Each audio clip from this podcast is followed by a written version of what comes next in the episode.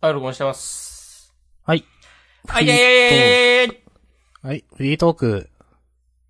はーい。えいえいえいえいお、それ、入れる？えいえいえいえいえいえいえいえいえいえいはい。じゃあ、フリートーク。はい。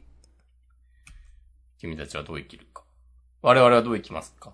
あなたはどうですか？僕はどうしましょ そんな、なんか軽い。いや、まあ別にそんな重い話でもなかったけど。ううん。見ました？僕は見ました。あ、見ましたよ。ああ、お疲れ様です。うん。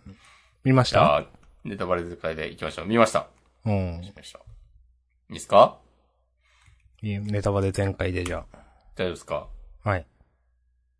聞いてくれてる人は特にいなさそうなんで大丈夫ですよ。いや、まあ、えー、率直な感想は、なんか、まあ、ふはい。普通に面白かったっすねっていうだけで、いやなんか、事前の、なんか、その、一切宣伝しないみたいなとか、うん。な、とか、やたら説教臭そうなこのタイトルとか、うん。なんかちょっと賛否両論出てるみたいな話とかで、いや、どんだけ尖ってんだろみたいな、っうんて。思いながら見に行ったんですよ。はいはいはい。ね、なんかめちゃくちゃなんか、エンタメじゃないのかなみたいななんか、ポカーンとしたまま終わるんかな、で、一部の人に刺さってんのかなとかなんか思ってたんですけど、うん。あ普通にエンタメじゃんと思って、うん。なんか、うん、まあ、うん、で、まあどう生きるかみたいなのは確かにあったけど、うんまあでもこういうその、うん、なんか、ちょっと、なんていうかな、ちょっとした教訓めいたことって別に今作じゃなくてもあったし、うん。なんか、その、こう、情報公開を一切しなかった、宣伝しなかったっていうのも、なんかこの作品だからとかじゃなくて、あ普通になんか宣伝、ただの、そういう、まあ、マーケティングというか、それだけか、と思って、なんか、まあ見た感想も、すごくなんかに刺さりましたとかでもなかったし、個人的には。うんなん。か、エンタメエンタメ、いい感じのエンタメで、いや、良かったですね、みたいな、あの感じでした。うんなるほど。と思っております。はい。はい。ありがとうございます。はい。いや、俺タイトル良くなかったんじゃないっていう。あー。まあ、一応聞きますけど、その心は。いや、なんか、もっと違うタイトルにした方が、うん。そう、なんか変に構えずに、うん。もっとみんな軽い気持ちで見に行けたんじゃないかな、みたいな。うん。その、明日さんが今言ったような、なんか変まなうん。勘繰りみたいなのを、その、宣伝が一切ないこと、もっと普通のタイトルで、うん。宣伝が一切ない、なかったらまた違ったと思うんですよ。あの、うん。映画館に行くまでの気持ちが。うん。そう。俺もなんか普通のなんか今までのジブリ映画とはなんかち全然違うノリなのかなとか思ってたから。いや、思いますよね、絶対。うん。し、うん別に君たちはどう生きるか的な問いかけは今までのジブリ作品にもあったでしょみたいな指摘はその通りだと思うし。うん。あ、僕のね、率直な感想としては、なんかまあ別に面白かったっちゃ面白かったけど、つまんなかったっちゃつまんなかったなみたいな。うん、まあ、言ってることはわかりますよ。なんか別に、見たいって言ってる人を止めはしないけど、面白かったから見に行きなよと勧めはしないなっていう。うん。なんかこういうテーマを描いた作品って別にジブリに限らずなんかいっぱいあると思うし、うん。なんか、で、もっと面白いものあるんじゃない？みたいなことをね、思ってしまいました。別に具体的に思い浮かばないけど、うん。なんつうか、普遍的なテーマだと思うから、まあ、そうですね。うん。うん。まあ。なんか自分としては、うん。なんかストーリーが展開すればするほど、あ、なんか普通の映画なんだなみたいな印象になってって、うん、うん、うん、うん、あの、アオサギが、うん。うん。喋ったあたりとかは最初すげえワクワクしたんだけど、うん。なんか中からなんか汚ねえじいさんみたいなのが出てきたあたりから、うん。うわ、みたいな気持ちになって。なんか、ジブリのこういうノリ、あんまジブリ作品知らないけど、ある気がするっていう。ああ。あの、使用人のばあさんたちが、うん。なんかみんな妖怪みたいなうん。見た目してんのとかも、ちょっとうわって思ったけど、それはまあなんか、あーちょっと理由がありそうな描写もあったから、うん。なんかあの、ワープした世界みたいなとこで、で、なんかお守りになってるのとか、うん。ちょっと普通の人間とはも、なんか最初から違う扱いなのかなみたいな風になんか思えたから、それはなんか納得できたんだけど、とか。あとあの一番最初、マヒトさんがうん。自分の頭を石で殴、傷つけるのとかもあんまピンとこなくて、うん。あれもなんか後半で、この傷は自分の悪意の証ですとか言ってて、うん。なんか、あ、そう、みたいなうん。感じだったんだよな。なんか、へえみたいな風には思わなくて、あれ結構大事なシーンだと思うんだけど、思ったんだけど、うん。とか、なん、なんか、なん、なんだろうと思って。なんかあんまり、マヒトくんが成長してるようには見えなかったなと思っていて。うん。その、多分最初と最後で成長したよっていう話なんだと思うんですけど。うん。それこそさっきのその、ね、傷の下りとか。そういう意味だと思うんですけど。うん。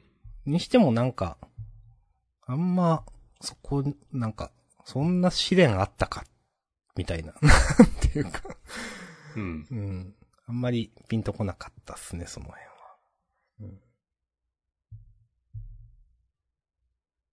あのでなんか死者の国みたいなやつも、いや、結構そこ、細かいこと言うと全然ピンときてなくって。なんかね、いろいろ、いろいろあるんだろうなっていう感じは、なんか、あるんだけど、それがなんか、良かったかというと別に、いや、なんか、うん。うん、いや、正直読み取れてない可能性があるっていう上で今から言いますけど思ったことを。うん。あの、まあ、結局あの国は何なのかよくわかんないんですけど、まあ、あの、ペリカンは地獄だみたいなこと言ってましたけど、うん。なんか。いや、なんか結局まあ、かから、なんか、あの塔はもともと降ってきて、まあ、いろんなところにつながる世界があの世界で、それの管理をしてるのがひいじいさんみたいな人で、みたいな。うん。で、まあでも結局最終的にあの世界はなくなったんですけど、だからといって別に主人公が生きている世界に影響があるわけではなかったじゃないですか。何も。そうですね。うんう。ん。だって、なんかあそこで例えば生きて、あの、主人公の世界で子供として生まれてくるんだよみたいな、あの、なんかちっちゃい可愛いやつとかも、うん。なんか別に、いや、そこの世界がなくなったから子供が生まれなくなりましたっていうわけでもないし、最後、うん。主人公の弟みたいなの生まれてたし、なんか、あ、まあ、だね。ううんん。まあも、うん、まあ、と、まあもと、うん、まあ最初にまあ妊娠してたからそれを入れるか入れないかみたいなのあるんだけど、まあでも別にあれがなくなったからといって、なんか別に世界に影響はないんだから、じゃああの世界何だったの？そんな必要だったの？みたいな。で、とか、結局主人公がその、まあ、ひいじいさんみたいな人の後を継ぐかどうかっていうのが別に全然究極の二択でも何でもなくてみたいなとか。うん。うーん、その、うーん、なんか、まあ、ふうーん、あんま、そこの選択はね、ピンときてないんですよね。うん、うんなんか別に都合が継ぐ前が世界はそんなに変わんないっていう。そうそう。なんかそれでちょっとスケール感ちっちゃくなっちゃって自分の中で。結局あの世界なんか、どそんな別に大したことないのか、みたいな。うん。まあ、真人くんは元の世界に戻れなくなるんだよね、きっと。継ぐことになったら。うん。あの、大王子様が、あの、突然消えたっていう。そう、王子様ね、そうそうそう。いうん。や、そう、で、のが、真人くんにも起きるってことよね。そう、そうそうそう。ずっとその世界でその世界を管理しないといけないという。あのなんか積み木のメタファーもなんか、なんかわかるようでわかんないというか。いや、そう、それが、なんか、主人公の世界も含むすべてを成り立たせていてみたいな話とか、かと思っていたら、そうでもないから、うん。なんか、それくらいのことを、なんか、主人公はしないといけないんだよ。だから、みたいな話かと思ったら、そうでもなかったから、よくわからなかったですね。うん。あそこの、いや、これ木じゃなくて墓石じゃんみたいなこと言ってんのとかは、ちょっとおって思ったけど、あれ、よくわかんなかったです、私は。なんか、いや、読み取れてなかっただけかもしんない。そこは。だなんかもっとなんか不吉なものなんだよみたいな。ことを暗示してんのかなっていう。なんか、でも、でもあれもなんかさ、別に崩れそうだったらさ、なんか積み方変えればいいじゃんっていう。そうそうそう。あれよく、なんか一回積んだらもう触っちゃいけないみたいなことになってんの？よ、ピンとこないんだよなっていう。うん。いや、それに、その、なんていうかな。うーん。えっ、と、今、その、王子さんがやってるのに手を加えていくんじゃなくて自分で詰めるんだ、みたいなのもなんかよくわかんなかったし。うん。なんか、それは、じゃあ安定させればいいんじゃないみたいな。っていうか、まあ。いや、そうそう。あれをさ、なんかわざと不安定な積み方をさせている理由がわかんなくてさ、うーん。もっときっちり揃えて、なんか並べておいたら、うん。てか別にさ、上に積み上げなくてもいいんじゃないのっていう。横になんか並べていけばっていう。まあ、まあなんか、あの、表しているのは、まあなんか、そう、不安定なのを頑張ってるみたいな、不安定にならざるを得ないみたいな意味なのかもしれないですけど、そうには見えなかったですよね、なんか。わざとそうやってないみたいな。そうそう。え、なんか自分のさじ加減でさ、なんか、別に積む場所がなんか制限されてるとかもないしさ、うん。なんか、ギリギリ崩れそうで崩れないみたいなバランスで積んだらなんかボーナスがあるとかでもないだろうし、うん。なんか、なんでわざわざあんなことしてんだろうみたいなのが、ちょっとピンとこなくて、うん。ちょっと、そう思ったかな。なんか、どう積むも自由みたいなことを王子さんに言われて、うん。で、その、なんか安定して積んでもいいよみたいなこと言われて、あ、じゃあ王子さんはわざと安定してないように積んでるのかなみたいな、そういう悪意がある人なんかなとか一瞬思ったけど、いやでもそういうわけでもないし、なんか後半までちゃんと見ていくと。なんか、その辺はよくわかんなかったですね。うん。で、なんか、最初の疑問に戻るけど、なんか、別にそれで、積み木が崩れたところで、現実世界には影響ないっていう。うん。そうそうそう。なんか、もしかしたらあるのかもしれないけど、それを見落としてるのかもしれないけど、なんか、あちょっと、結構、こう、し視聴者、観客を突き放してるなっていう感じーはありますよね。うん。うん。まああ、なんか一応そのそ、れが、なんか、どういう意図なのかわかんなくてう。ん一応その君たちはどう生きるかって言ってるから、多分それぞれのその生き方、あの劇中の中の皆さんの。うん。例えば主人公のお母さんは、いや、焼け死ぬよみたいなこと言われてるけど、いやでも、それでいいみたいなこと言って元の時代に戻っていくわけでしょ。で、うん。おじいさん、えー、王子さんは王子さんでそういう管理をするっていうのに人生を全うして、主人公は主人公で元の世界に戻るっていう選択をしたみたいなのはわかるんですけど、なんか、そ、それだけって思ってしまって。うん。みたいな感想は持ちました。うん。うん。なんなんだろうな。なんか。で、別に君たちはどう生きるかの本も関係ない。うん。うん。関係ないって、あの、鈴木プロデューサーが答えてるインタビュー記事をなんか、今日ちょっと読んだんだけど、うん。でも全く関係ないわけはないでしょ、多分。うん。うん。もう読んだことないけど、なんかそのインタビューだと、なんか、宮崎駿がなんか子供の頃にその本を読んで感銘を受けたっていううーん。エピソードはあるらしい。うん。でも別に、その、吉野源三郎さんが書いたその本と直接的な、えっ、と、つながりとかは別にないと言っていて。でもね、劇中にも出てくるし、その本。うん。なんかね、泣いてるあ主人公はそれ読んで泣いてましたね。あうん。母ちゃんが残してくれたみたいになってる。そうそう。えー、なんか、その元の本を読んで、読んだことあったら、なんか受け止め方変わったりすんのかなあ、小説なんだ。と思っうん。たへえ。でも別になんかな。うん。うーん。うーん。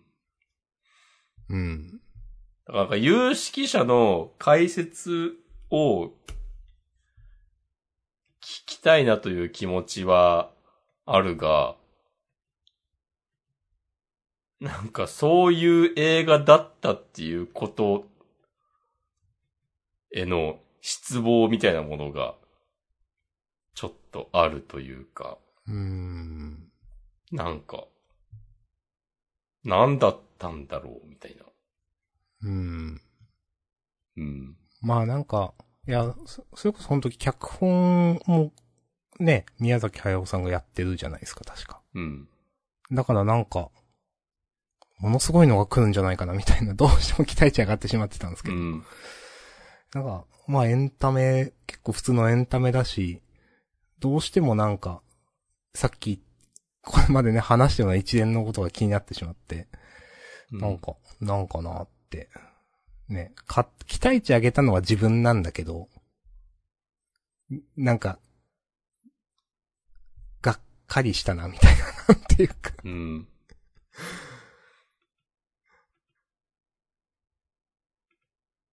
なんか、いや、僕は別にジブリのことそんなに好きだ、好きではないですけど、うん。かといって別にまあなんかちゃんとすごい仕事をしている人たちだとは思うので、うん。なんか、敬意はあるつもりですけど、うん。最近は。うん。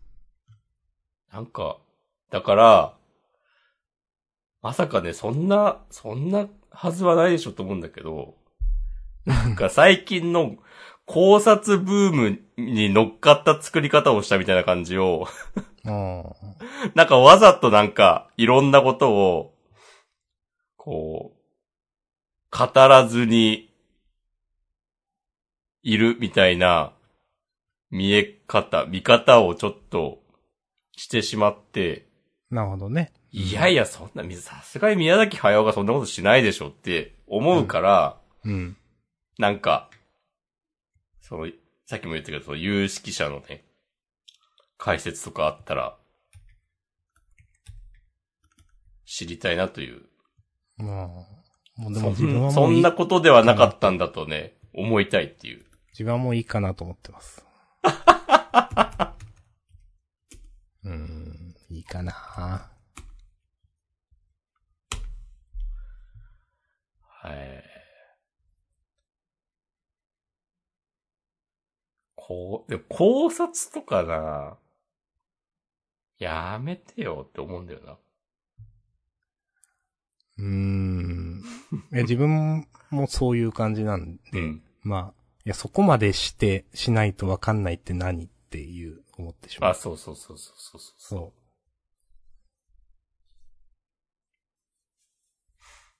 なんか、いや、複雑。どっちもありますね、なんか。う。うーん。あ、そんなこと、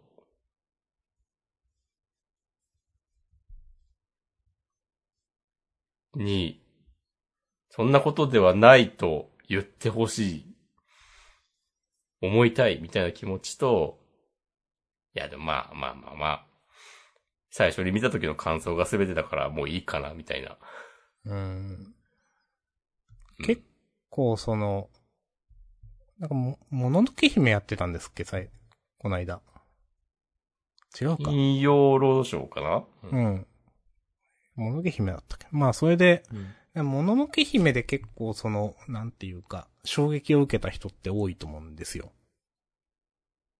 なんか、て、まあ、そういう衝撃というか、まあ、なんなんだろうな。人生観変わったとまでは言わないけど、結構あれを特別な作品だと思ってる人多い気がしていて、ツイッターとかで。で、自分は、その、もののけ姫の当時って、はっきり言ってそんなものが分かってない年だから、小学生だったと思うし、うん。えっ、と、だから別にそんなに印象残ってないのかなと思っていて、もし、例えばなんか今、本当になんかぶん殴られるようなものを見れるかもしれないっていう気持ちがちょっとだけあったんですよ。はいはいはいはい。もう価値観を揺さぶられたいみたいな。。そうそうそううそううん。う。でも、それはなかったなって。はいはいはいはい。まあなかったですね。そうそう。っていうね、まあちょっとね、ちょっと期待値上げすぎたなと自分で思っております。うん。うん。いや、わかります。うん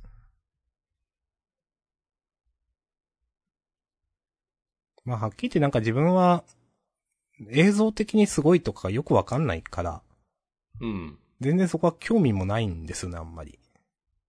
なんか、ブワーってなってたりしたけど、あうん。なんかジブリのすごいやつ、みたいな、なんかしたけど、そこは別にそんなに動かなくても別に自分は興味がなくって、うん。そんな動かなくてもいいよって思ってしまうから、なんか、結局話だけ見ると、ちょっとよくわかんなかったなっていうね、なんか、以上にはならないなっていう、まあ、うん。結論総評って感じですね。はい。ありがとうございます。うん。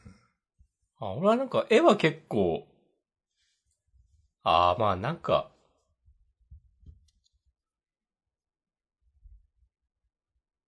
あーあー、でもあの、火の表現とかは、うん。なんかちょっとおって思ったの。うん。まあ、なんかうん、ちょっと新しいようには見えました。まあ、うん見たことないっていうか。うん。そうそう。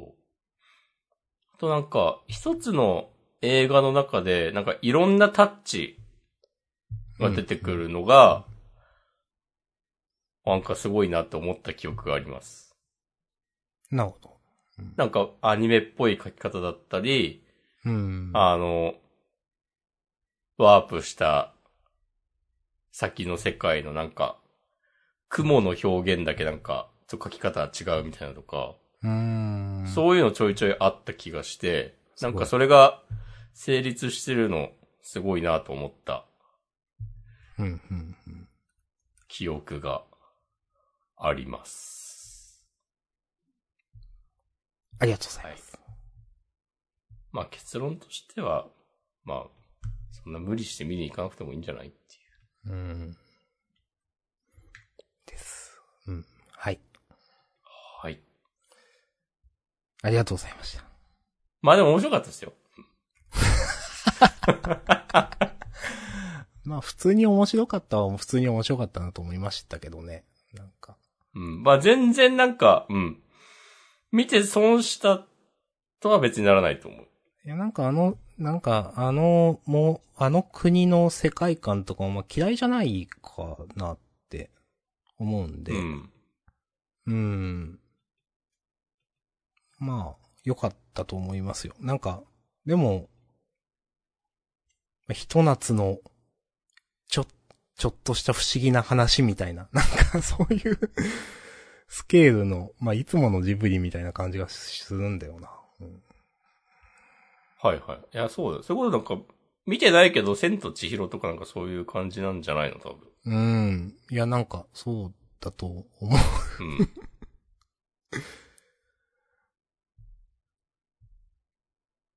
うん。うん。はい。まあ、そんな感じですかね。はい。ありがとうございました。うん。ありがてえ、ありがてえ。じゃあ、ハワイアンバーガーズのね、ハワイアンバーガーですね。7月26日からマックのね、始まります。水曜日か。あさって。てかうん。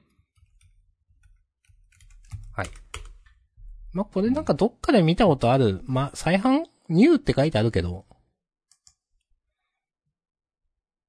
まあまあ、毎年、毎年でもないかもしれないけどね。まあ、うん。ここ1、2年で見たことあるやつですよね、大体。そうですね。うん。うん一応あの、ザク切りポテトビーフ、クリーミーハラペーニョっていうのがまあ、ニューって書いてあるけど、これなんか、なんか、ザク切りポテトビーフっていうのは多分あったんじゃないかなと思っていて、多う分、ん。まあ、味付けが違うっていうだけだと思うんですけど。はい。まあ、私はこれ目当てでいきます。うん。あ、去年は、ざく切りポテトビーフ、ハラペーニョマヨ。なるほど。はあ。っていう名前で売ってたっぽいですね。ああ、マヨがなくなったと。マヨがなくなって、クリーミーがついたと。はいはいはい。はいはい。いや、もう、マックの値段の高さにびっくりするくだり、このポッドキャストもう一生やってますけど、ここうん1、2年。うん。単品530円とかなってんの半端ねえな。え、なんか、なんだっけ？あれ？マック？東京だ、東京かなんかだけ高くなるみたいな話ありましたっけ？え、知らない。な不意に思い出した。ちょっと待ってください。えーとですね。あ、本当そうそう、マクドナルド都心部の184店舗にて、都心型価格を7月19日から適用へ。はい。らしいっす。だ。うん。へへえ。ー。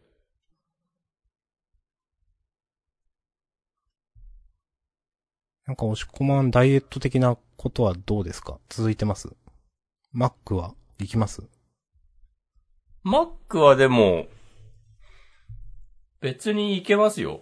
ダイエット的なやつは続いてるけど、うん。まなんかあんまね、ダイエットしてるっていう感じではもはやなくなって、あ、おー。なんか、普通にスナック菓子を買わなくなったみたいなあーまあ、まあいいですね。感じ。その、なんか頑張ってなんかしてるとかじゃなくて、はいはいはい。なんか普段の食生活を見直すことに成功しましたみたいな。ああ、なんか普通にいい話ですね。はい。そうそうそう。なんかね、すごい自然にできた。ああ。急に戻る可能性がないとは言えないが、なんか、あの、成分表を見て、ちょっと脂質が多いからやめとこうみたいな、おー。なんか、ちょ、違うのにしようみたいな感じに、感じのムーブを自然に取れるようになったっていう、ここ1ヶ月ぐらいで、まあ変になんか今月で何キロ痩せるぞみたいなテンションではないので、うん。なんかもう本当1週間とか1ヶ月とかトータルで見て、摂取カロリー減ってたらいいでしょって感じなので、まあたまに別マックを食べるとかは全然できます。うん、いいですね。うん。じゃあ行きましょう、食べに。か。へえ、なんか、マックのその、都心のお店の値上げ、家賃や光熱費の、や人件費の高騰などを受けてって書いてるけど。で、マックはクルーのお給料上がってるってこと？いや、ねだとしたらなんか普通にいい企業だなって思ったわ。ああ。ちょっ。と。なるほどね。う。うんん。このね、物価上昇はいはいはい。しまくっていうこの社会の流れに合わせて、お給料も上げてくれてんのかなって考えたら、なんか、この値上げも受け入れられ、られるかななんか、でもまあ、納得はできる話だなっていう感じですね。うん。まあでも Mac は実際上げてそうな感じはしますね。なんか、本当に今って人集まんないから、こういう大資本の方はちょっと上げてて、うん。その他の、いろんな求人がやっと、やっとあれんわ、みたいな。なんか、いう記事を最近よく見ますけど、そうそうそう。はい、体力のある大企業はそういうことできるけど、うん。そんな余裕のない中小企業そうですね。なんかはね、そんなことできないから、で、まあ時給安かったらバイトも集まんないし、つって。うん。うん。本当に今人手不足みたいですね。うん。うん。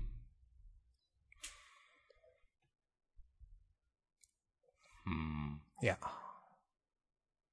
かといってまあ、実際ラーメン一杯2000円とかなったらな、無理だしな。うん。うん。難しい話ですよ。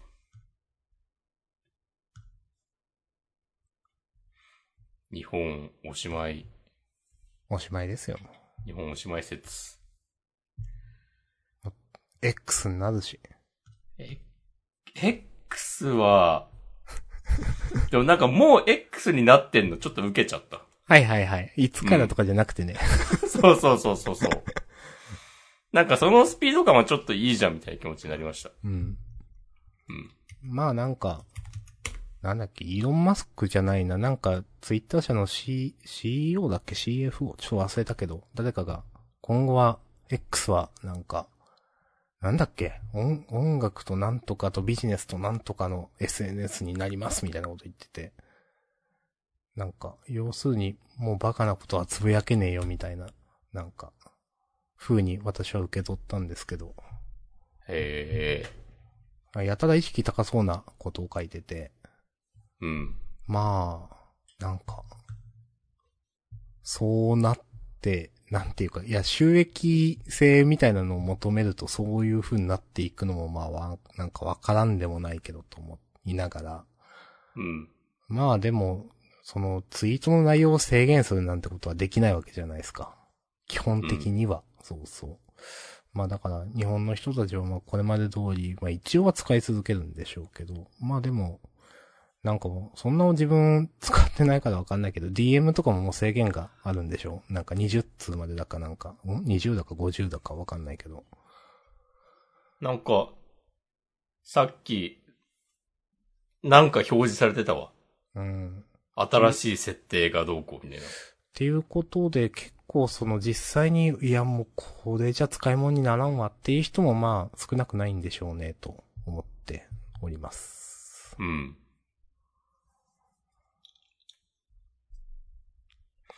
どうすんの？先週ぐらいに、うん。スレッズがうん。利用者激減はいはいはい。的なニュースが話題になってたでしょ。んなってましたね。うん。で、なんか、それについて、ツイッターの良くないオタクたちが、なんかあんなキラキラした世界じゃなくて、こう、なんかどうでもいい、しょうもないことをつぶやけるツイッターじゃないとなんか、俺たちは無理なんだみたいな、ことをうん。言ってて、うん。なんかお前らはなんか一生そういうノリでなんか、飽きずによくやるな、みたいなことで思いました。いいですね。なんか、寒、それはそれで寒いんだぞっていう。なんか、俺たちは、みたいな。俺たちはとかまず言うんじゃねえっていう。うん。うん。とか。なんかツイッター、ツイッターはなんかこういう感じだから、そのなんか、こう、ドブみたいな、沼みたいなね、こう、なんか、ドロドロした感じがいいんだ、みたいそれも、それは嫌だな、なんか。その、そういうの。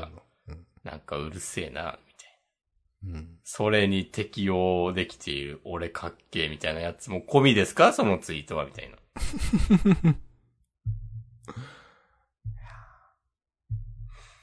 早くその子供部屋から出てきなよおじさんみたいなね。お。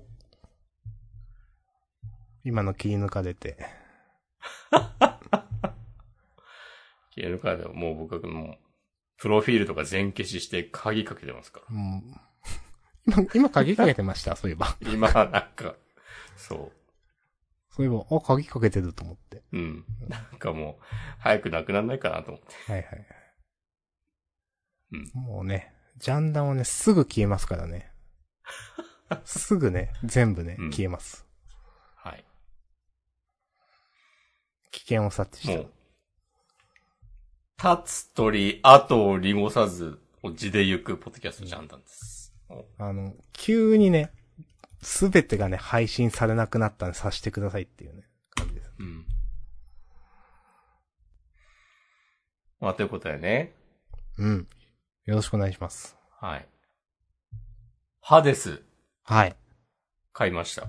おー。あれ、明日さんも買ってなかったっけ？昔。買いましたよ。えっとね、何回かうん。プレイして、うん。難しいってなって。うん。で、いやーなんかね、そう、上手くなれる気がしなかった。はいはいはいはい。うん、ので、できん、な、続けられなかった。うん。なるほど。うん。私は今のところ結構ね、やってますね。おー。最近全然、ゲームに時間を奪われるみたいな感覚忘れてたけど、うん。ハデスやってるとね、久しぶりになんかそれが、それになる。おー。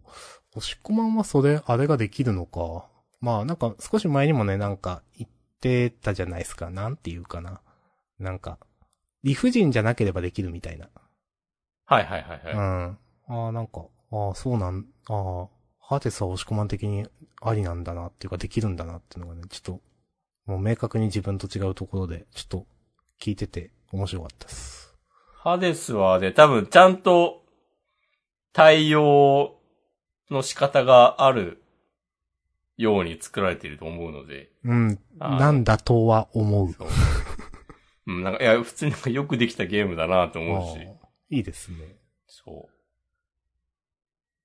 う。なんか、何、何個か武器を新しく解放して、うん。なんか、シールドがね、結構強いなと思ってよく使っております。なんか、普通にちょっとずつ進め、進むところが、まあなんていうか、先まで行けてる感じですか？ちょっとずつ。ボス2体ぐらい倒したよ。おー。うん自分多分一体、なんか最初の強いやつしか倒してないからな。あの、なんか、女神みたいなやつ。うん、かもしんない。ちょっともうう、ん。記憶うろ覚えですけど。うん。なんか、2個目のなんかステージみたいなとこ行って死んだんで、あ無理ってなっいや、でもあれなんかすごいもんで、なんか何回か繰り返したらだんだんね、上手くなるんですよね。おー、そうなんだ。そう。あとなんかあの、キャラの会話とか普通に面白くて、うん。あの、翻訳のクオリティが高い気がする。うーん。あんなクソ難しそうなはいはいはい。話なのに。難しいっていうかなんかややこしい感じの。まあなんか知識がないと前提とした、なんかうん。できなさそうな。うん。で、なんか YouTube でなんか、まあまあプレイしたから、ちょっと初心者向け攻略情報みたいなのみあったら見ちゃおうかなと思って、うん。検索してたら、あの、ゲーム散歩でハデスの回があって、ありますね。そうそうそう。うん。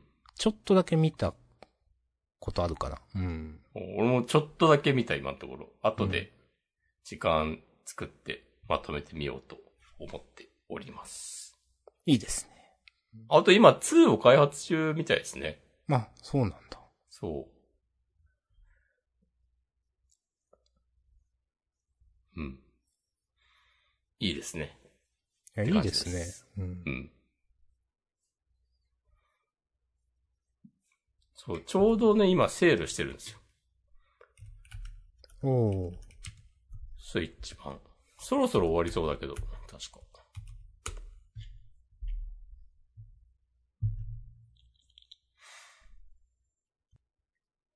えーっと、7月27日、23時59分までだ、木曜日までか。40%オフで買えます。ありがとうございます。はい。よろしくお願いします。っていうね。いや、いいですね。新しいゲームの話は。うん。私は、まあ、あの、ブレイブリーデフォルト2をやってますが、が、ストーリーえぐって思っています。あ、そうなんだ。結構人死ぬ。まあ、モブなんだけど、うん。なんかその、えっとね、まあ、ネタバレ的になるけど、まあ言うけど、なんか、主人公がある国に行きましたと。うん。で、く、ある国に行ったらいきなりなんか、女の人が、なんか、すごいそこの、えっとね、まあ、そこは宗教の国なんですよ。うん。で、審判を受け入れろみたいなことを言われていて、うん。で、何かっていうと、なんか、お前は、まあ、魔女狩りみたいなことしてるんですよ、結局。はいはい、はい。前は、妖精かもしれないと。で、妖精はなんか忌むべき対象みたいになってて。で、お前が、もし、妖精ではなくて、そこではなんか竜が信奉されてて、なんかうん、竜の妖精ではないなら、なんか、えっ、と、竜の、なんだったっけな、なんか、力で、崖から落ちても飛べるみたいな、なんか。だから身投げしろみたいなのが行われていて。はあ、妖精っていうのは、フェアリー的な。あ、そう、フェアリーです。そうそうそうそう。はいはいはいはい。なんか、そう、うんで、そこはなんかそう、竜を信奉する国で、で、それと敵対しているのが妖精みたいな感じの。で、ああ、なるほどなるほど。そうそうそう。で、妖精ではないことを証明しろ。で、お前がここからと飛んで生き残れれば、あの、それは証明されるみたいなので、はい。うん。あこ、怖いけど私やりますみたいなこと言って身投げするみたいな人がいきなりであって、主人公が。あであ、、うん。なんか、それで、あーってなって、その、なんか、その旦那さんみたいな人が、なんか、で、なんか、多少それに、ちょっと、いや、それおかしくね？みたいなことを言う、言ってる人も街の中ではいるんだけど、でも、なんか、それが、なんていうかな。まあそう言えない雰囲気みたいなのがあって、で、うん。主人公が、いや、それおかしくね？みたいなことを、なんかそこの司教さんみたいな人に言うと、いや、これは、うこの国ではそういう宗教なんで旅の者は、外部者は口を出さないでください、みたいなことを言われるんですよ。で、うんでもまあ、実はやっぱそれがおかしいってことを主人公は別ルートで知って、どうにかそれを正そうとすると。で、なんかその、今力を持ってる、その宗教の中で力を持ってる人と、もう一人、その対抗馬みたいな派閥での、別の人と主人公は話しながら、なんか、ちょっと、その宗教を正そうとするんですけど、その主人公と、なんていうか、えっ、と、まあ、仲間っぽくなった、その、神父さんみたいな人の、娘が魔女狩りみたいなのに今度、審判を受けろって言われて、で、うんその人を助けられると思う、うん、たんです、私は。主人公はその、崖みたいなところに、やめるんだみたいなことを言うんですけど、でもう、ん。助けられずに身投げして死ぬみたいなのがあって、おおなんか普通それ、助けるよねみたいな、なんていううん。なんか、そう、結構、そういうのが、ほまあ、他にもね、まあ、それとは違うんだけど、結構人死ぬなみたいなのがあって、まあ、モブなんだけど、なんか、そう、最近のゲームってこんなんなんだ、みたいな、なんか。なんか主人公が助けられるものは全部助けるみたいなおお約束じゃないのって思っていて。うんとか、そんな直接的に人の死の描写はしないみたいな。例えば、はいはいはいその、なんか、なんていうかな。うん。まあ、これもネタバレ、ネタバレ、うーんとね、例えば、街がなんかなくなるみたいな描写はあっても、人一人の死ぬ描写は描かないとかあるじゃないですか。はいはいはい。あの街に住んでた人たちはどうなったんだろうん、う。まあ、とかは思うかもしんないけど、うん。そう、そういうの一人一人描いたりはしないみたいな。うん。でもなんかそれをなんか描くんだなみたいな、ちゃんとっていうはいはいはい。のがあって、なんかね、そう、ちょっと、へーって思った。まあ、なんか似たような多分話を、なんていうかな。えっ、と、あの、オクトパストラベラー2でも多分して、なんか、あ、この人死ぬんだ、みたいな。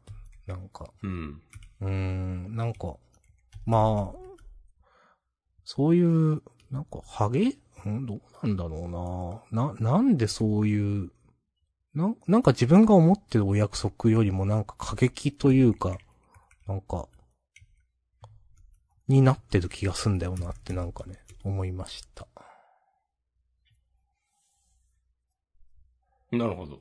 はい。という、まあゲーム自体は楽しくやっておりますが、ちょっと、うん。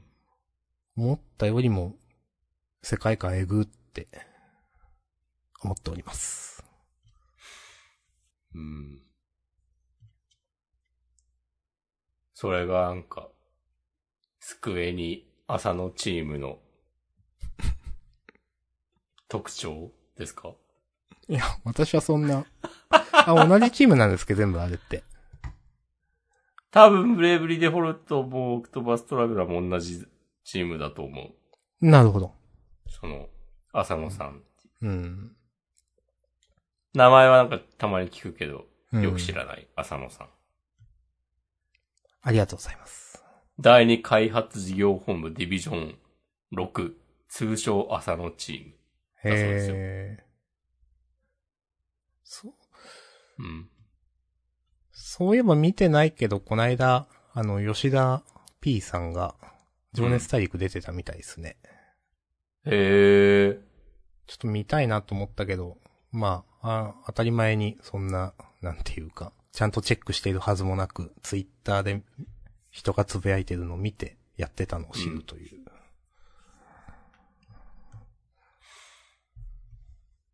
吉田 P とかも全然わかんないんだよ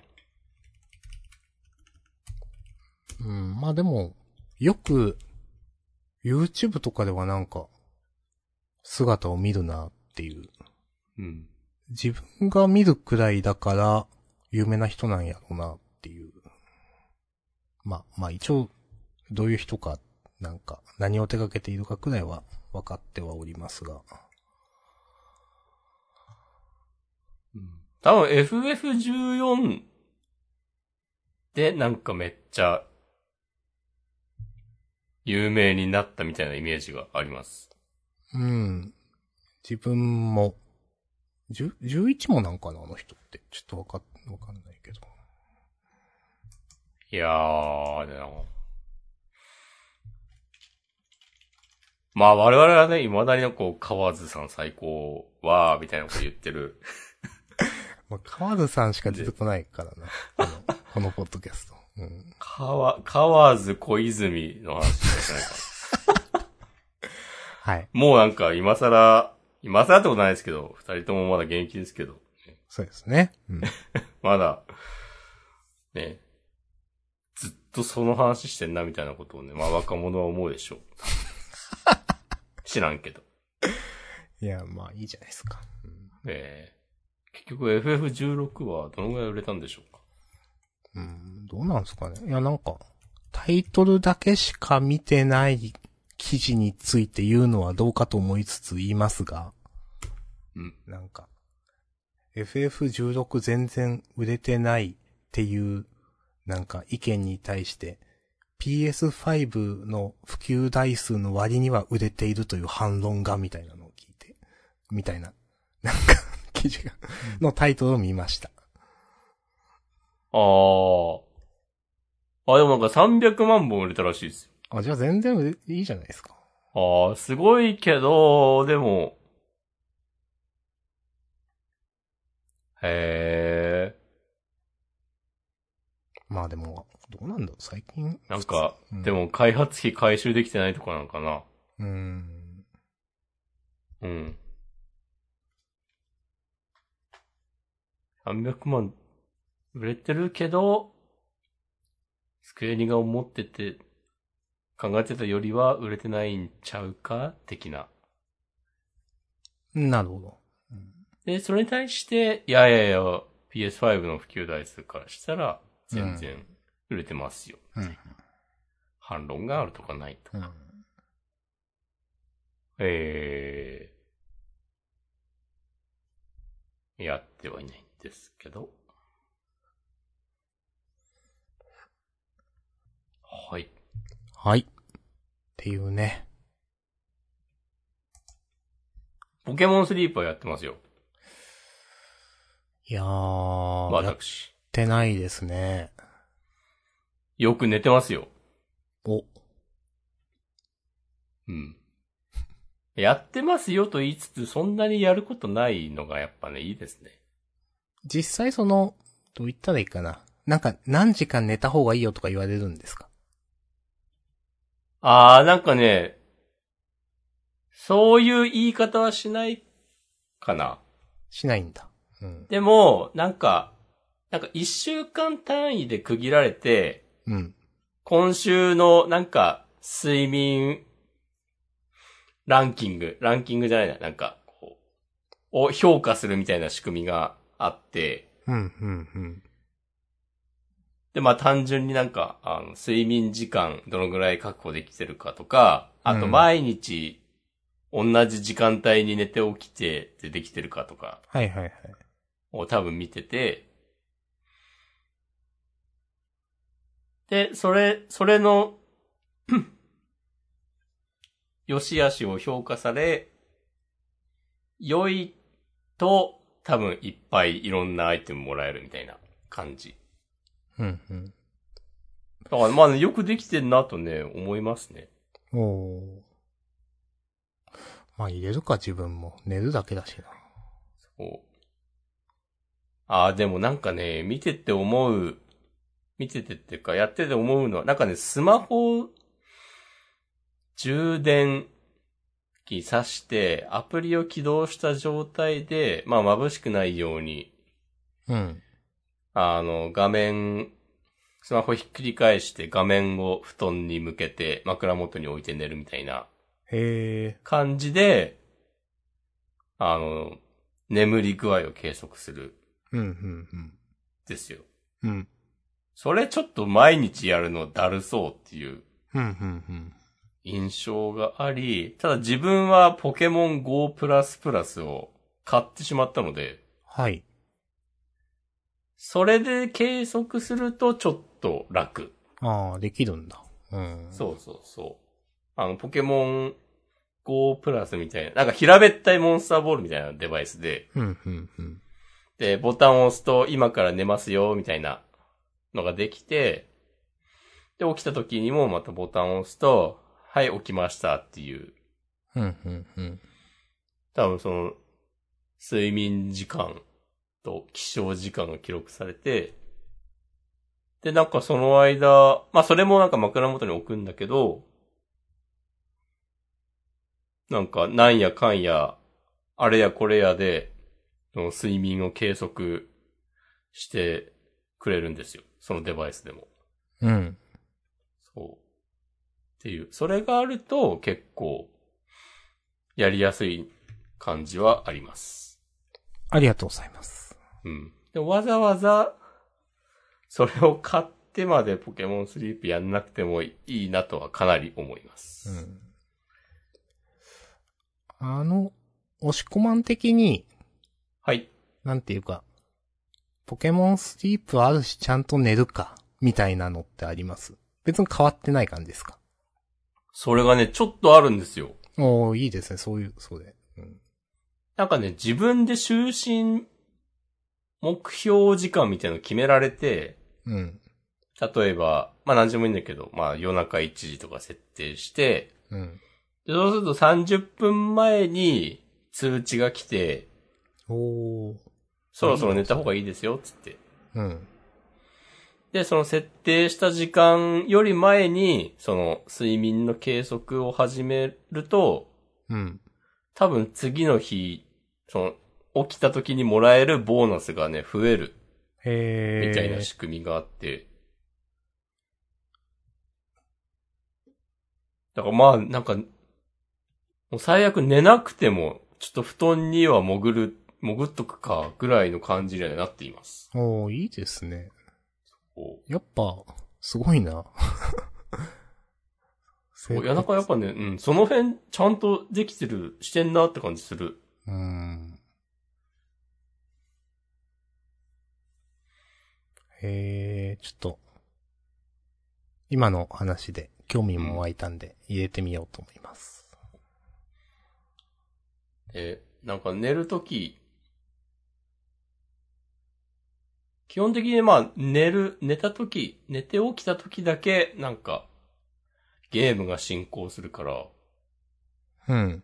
なんかあんまし、あの、そのアプリに貼り付いたりするし必要もないし、うん、うん、うん。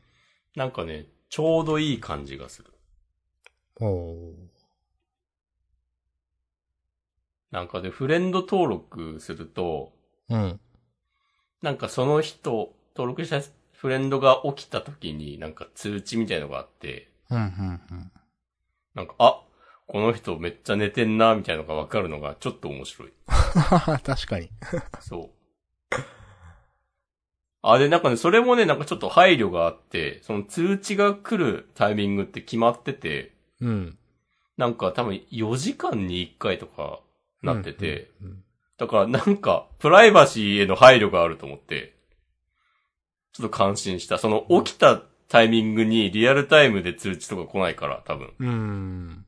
そう、まあ次の通知が来るのは何時間後ですみたいな風になってるから。お、なんか、ちゃんとしてるって思いますね。やっぱちゃんと設計されてますね。当たり前だけど。うん。そう。ん。で、なんか、多分あの、そのアプリ用にポケモンの絵をたくさん描き下ろしてるから、へえ。結構力入ってる、だと思う。なんか、そのポケモンごとになんか、いろんな寝方があって、うん。それを全部集めようって感じなんですよ。その、うーん。普段のポケモンシリーズで唯一感完成が。うん。なんかま、まあ、ポケモン自体を捕まえるっていう要素もあるんだけど、うん。さらにそのポケモンのすべての寝顔を集めようっていうのもあって。で、だからその、ポケモンが寝てる様子とか、なんかポケモン1体につき4つ5つ6つぐらい多分あるから、なんか、イラストレーターさんマジオツみたいな気持ちに、ね、なります。相当ちゃんとしてますね。いや、なんか実際、これ開発期間結構長くなかったですっけ？確かに発表されたのね、2019年とかなんですよね。いや、でしょ？うんなんか相当長い気がする。ううんん。で全然音沙汰なくて、なんかね、うんそのうちなんかネタになってたもんね。なんか、あ、ポケモンスリープのに関する発表なかったわ、みたいなのが。はいはい。ポケモンダイレクトのたびに、なんか、その話、そういう話題になるようになって、うん。で、あ、ついになんかリリース決まったぞ、みたいになってたの、多分今年の春ぐらいに。はいはいはい。そうそう。なんかそんな感じだった気がする。うん。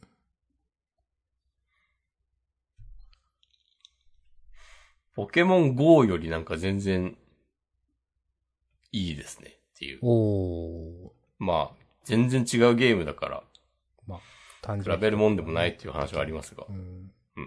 まあでもやってみた感じ。うん。うん。ありがとうございます。